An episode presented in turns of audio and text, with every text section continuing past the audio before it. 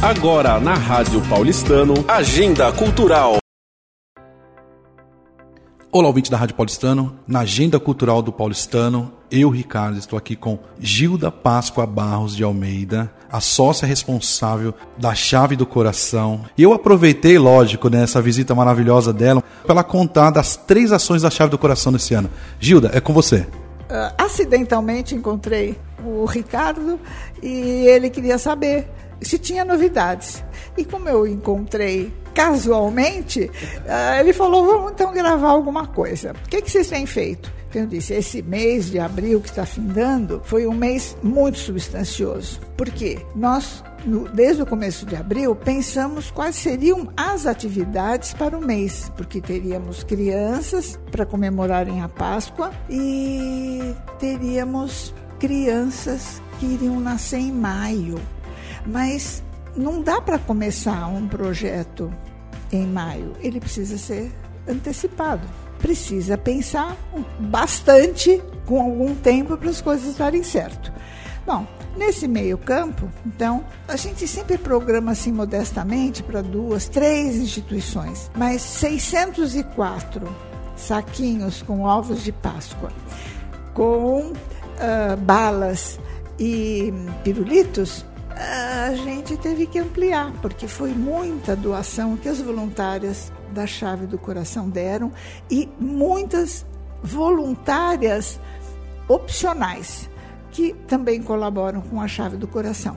Então, o saldo foram 606 brindes para as crianças, que foram distribuídas para crianças de rua, que elas geralmente cercam o padre uh, o padre Lancelotti, que faz café da manhã para os moradores de rua, e essas crianças também entram. Então, ele se responsabilizou, foram dados 100 para ele, mais 100 para outra instituição, mais 100 para uma outra pessoa que não é aqui desse, do clube, mas que conhece voluntários do clube e ele nos procurou para saber se nós poderíamos ajudá-lo, porque ele faz distribuição na periferia da periferia. E assim foi.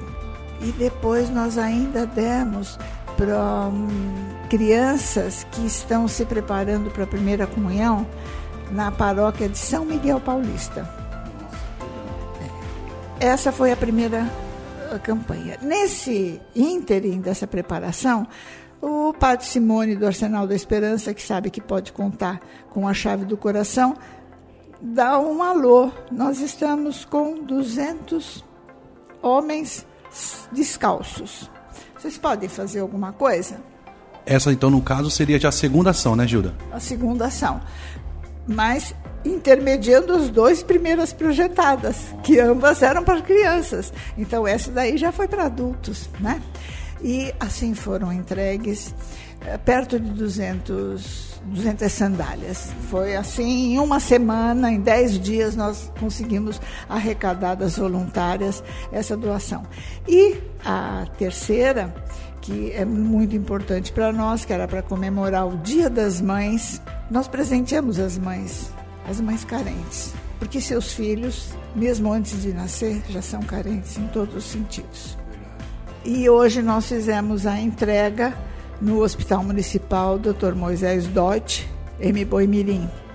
E muito interessante que esse hospital tem uma coordenadoria, chama-se Centro do Parto Humanizado. As voluntárias de lá também são excepcionais. E não é a primeira vez que nós doamos para esse hospital. E eles ficam muito contentes. Então, em breve, vocês vão ouvir gravações que elas vão mandar para gente, porque nós entregamos agora, e as crianças que nascerem na primeira semana, que o Dia das Mães é dia 8, né? Que nascerem na primeira semana, vão ganhar de 60 enxovais que nós tínhamos projetado, uh, conseguimos completar 122. Então, vai aqui nosso agradecimento para todas as voluntárias da chave e aquelas que amam a chave e não se esquecem dela, sabendo que tem uma campanha. Olha só que coisa legal, né, ouvinte?